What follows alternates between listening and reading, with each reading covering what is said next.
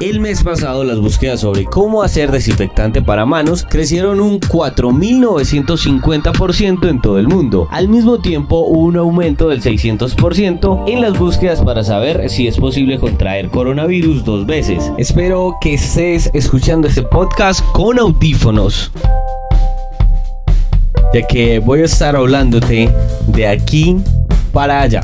Deseo que disfrutes esta experiencia auditiva. Este es el podcast de posicionamiento digital. Este es el podcast de posicionamiento digital. En donde compartiremos en audio noticias, información y casos de estudio de lo que vamos desarrollando día a día en nuestra empresa. Hola, mi nombre es Norbey Alzate, CEO de Posicionamiento Digital residente X de la X Medellín. Y hoy voy a compartirte los consejos de Google en época de COVID-19.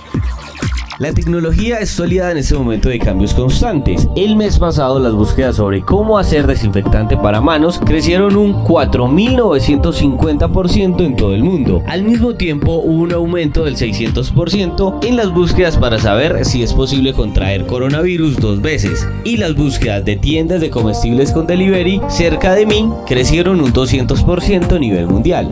Esos son algunos de los datos estadísticos que te ayudarán a la hora de enfocar tu estrategia de negocio en cuanto al entorno digital se refiere y para lograr este cambio de manera satisfactoria, Google recomienda lo siguiente.